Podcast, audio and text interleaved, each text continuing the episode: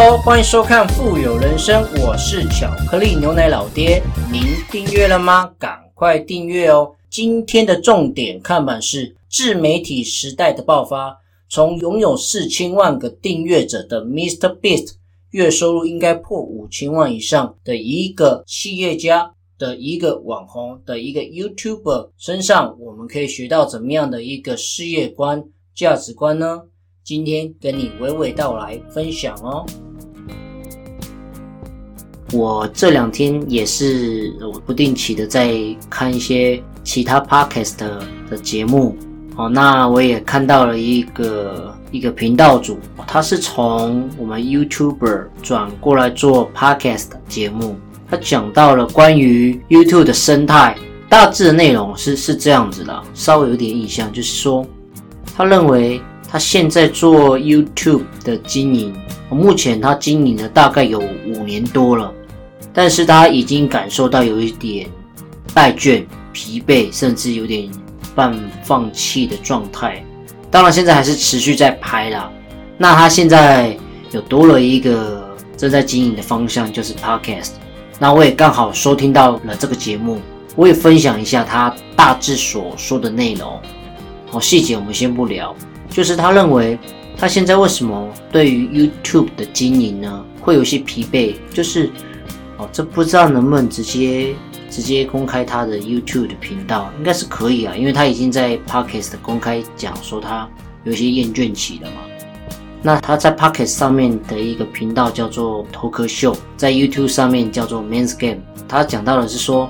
他经营了 YouTube 五年的时间，那最近有点倦怠的部分，就是因为他过去很喜欢拍一些山西的产品，他非常非常喜欢山西的产品，关于山西产品的的开箱文都可以有得到很好的回响，而持续做到现在。但是因为近期我们知道，在二零一九年 YouTube 演算法的改变之后呢，影响了蛮大关于 YouTube 生态链的部分，以及生存圈越来越困难。他讲到，让他真的感到倦怠的原因，是因为他要持续不断不断的拍片，以维持他的 YouTube 的流量。如果他没有持续在拍的话，比如说他过去一个礼拜更新两次，哦，就是说一个礼拜会发布两个新的影片出来。那如果他没有持续做这样的动作的话，如果你是一个礼拜更新两次变成一个礼拜更新一次的话，那在 YouTube 的演算法，你的流量慢慢它会减少。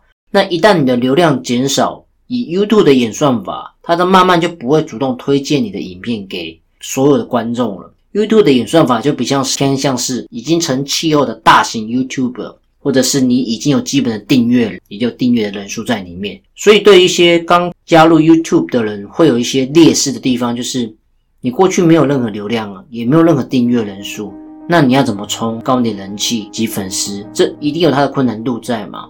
那渐渐让他感觉到，呃，代券的部分就是说，因为毕竟在我所认知啊，三 C 的产品太旧率不会来的那么快。通常，比方说我们买笔电或者买手机，我们不会换的非常快嘛。那当这些主题讲完，如果你没有新的内容继续讲的话，有时候内容就会非常空乏。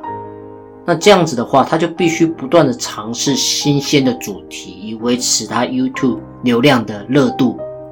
但是这是他当初的初衷吗？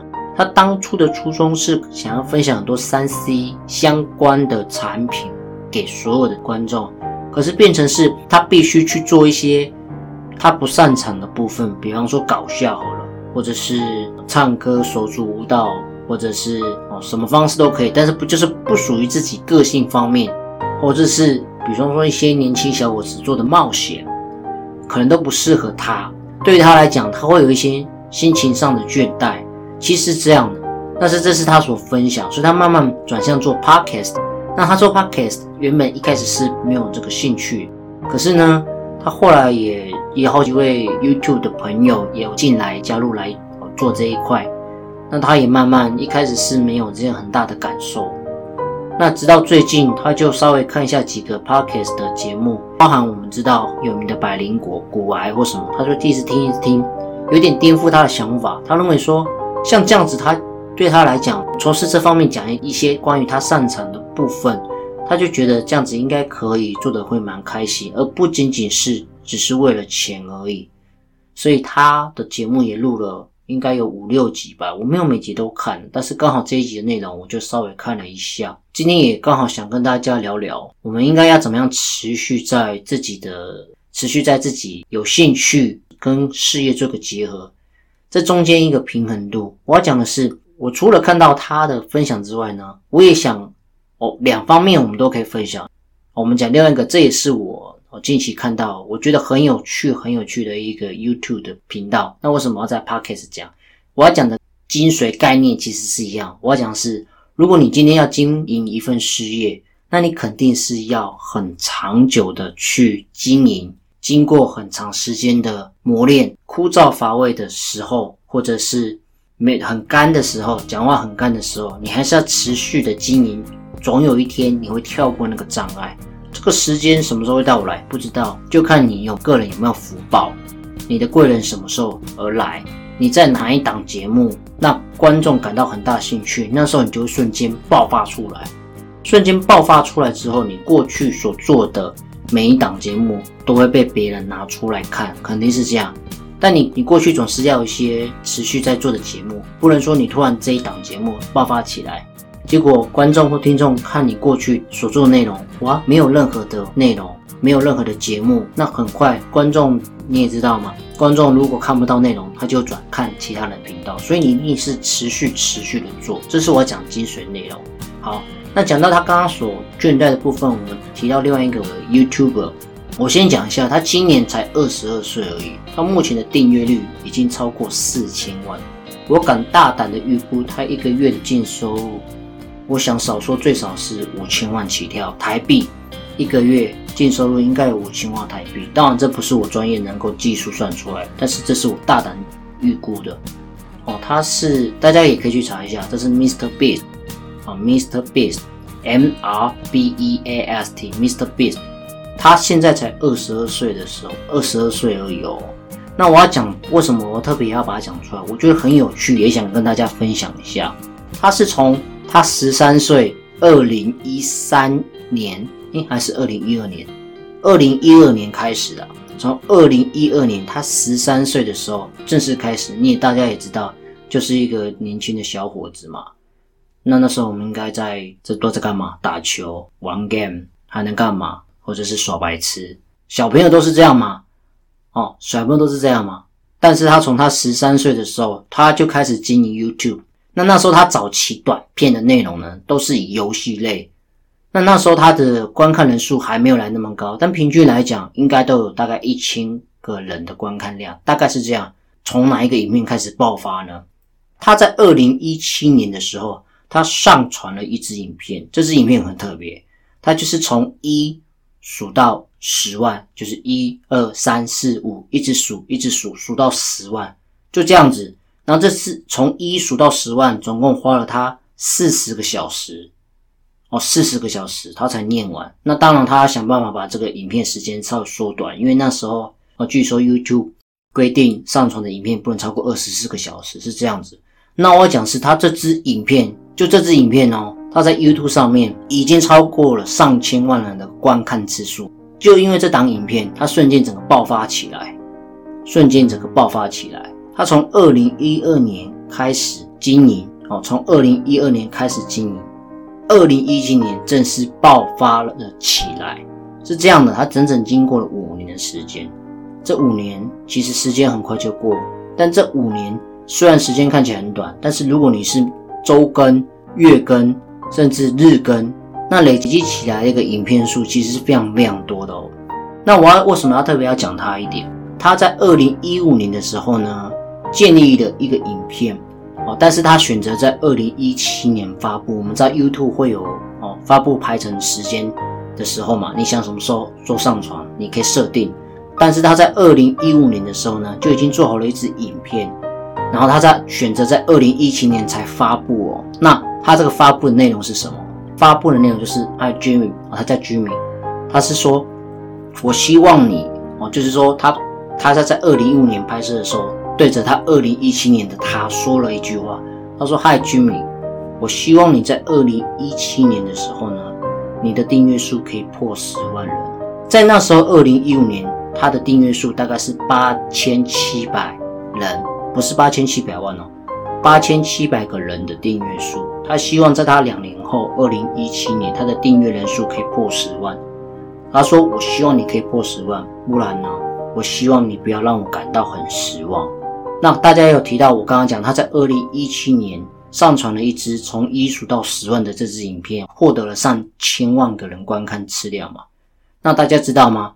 他就是从二零一七年，我却特别去看一下，他那时候的订阅人数已达到了一百八十万个人，一百八十万个人，整整超越他。当初所设定的期待值，然后大家也可以去看一下他的影片，很特别，就是很直接、很粗暴的哦，很很简单、很简单的一些内容啊。比比方说哦，就是他可能从一数到十万这样的影片，或者是他会做一些，比方说他去一间杂货店，他把杂货店所有东西买下来，然后呢自己全部呢去发送给所有，有点像自己是银行一样。哦，去发送给别人，你来我就送你，你来我就送你，或者是什么？他订，他今天买了一个披萨，披萨员送了披萨过来，他给一千，直接给一千块小费，或者是说，哦，他就站在那里一个小时，看着油漆怎么样变干，就这样子，或者是怎么样比较好玩有趣的方式，哦，大家手都放在法拉利上面，人都不可以离开哦，最后看谁能够坚持到最后赢的人呢，就拿走二十万新台币，就这样子，很简单的。他每一个影片几乎都是很简单、很粗暴，哦，或者是每个影片几乎都跟你钱有关。比方说，哦，他今天就是拿着一百万，看到哪个路人，直接就发一万块现金，哦，做做一个，哦，直接发送，哦，这个这个钱送你，这样子一个方式，或者是说，哦，他可能会像那些无家可归的人呢，哦，直接捐了，比如说十万美金的一个物品，哦，或者是像退伍军人。哦，退伍军人捐赠三万两千块美金的东西，就这样子。他有一点，这点我特别赞赏，就是说，我刚刚说到他赚了很多很多的钱嘛，但是他很多的钱，他并不是拿来挥霍，他会透过 YouTube 的影片去分享、去捐赠、去布施给所有需要帮助的人。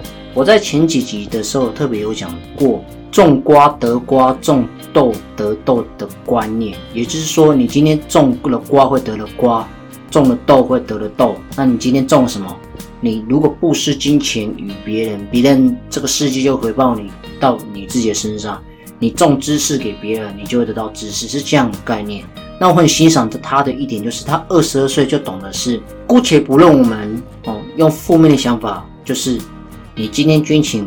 给别人一个大善举，二十二岁中捐给别人三万块美金，会引起很大很多人的回响，觉得这是一个噱头嘛？持续的做，你会获得更多的报酬利润。姑且不论我们不用这种负面想法来看，我们用正面的角度去思维他这样的一个做法。如果他是真心真意的话，那真的是一个大慈善家哦。他捐赠了很多很多人，比方说他可能会像。研究儿童医院捐赠的七万美金这么多，或者是不只是人哦，他连动物他都会送。动物庇护所捐赠的一万块美金就是这样子，他就很随机、很简单的，看到谁就发，看到哪个动物流浪之家他就给钱，就这样子。所以他几乎每一支影片都是上千万人观看量，以这样的观看量，一个月的收入净收入基本上五千万新台币是没什么太大太大的问题。所以我要讲的是。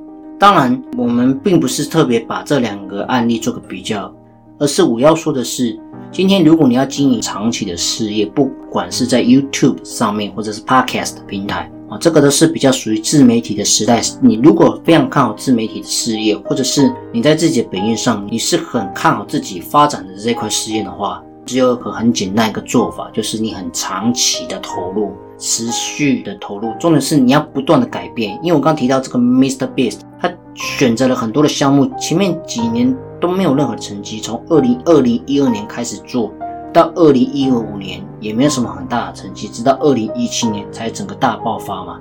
大家一般人，如果我们从二零一二年到二零一七年，整整五年的时间，如果都没有很好的发展，我相信一定也会心灰意冷，肯定的。为什么？因为你还有很多人生要过嘛。支出要付等等之类的，你能不能熬过这段期间，就取决于你对这份事业的期待心，跟你是否是有兴趣的。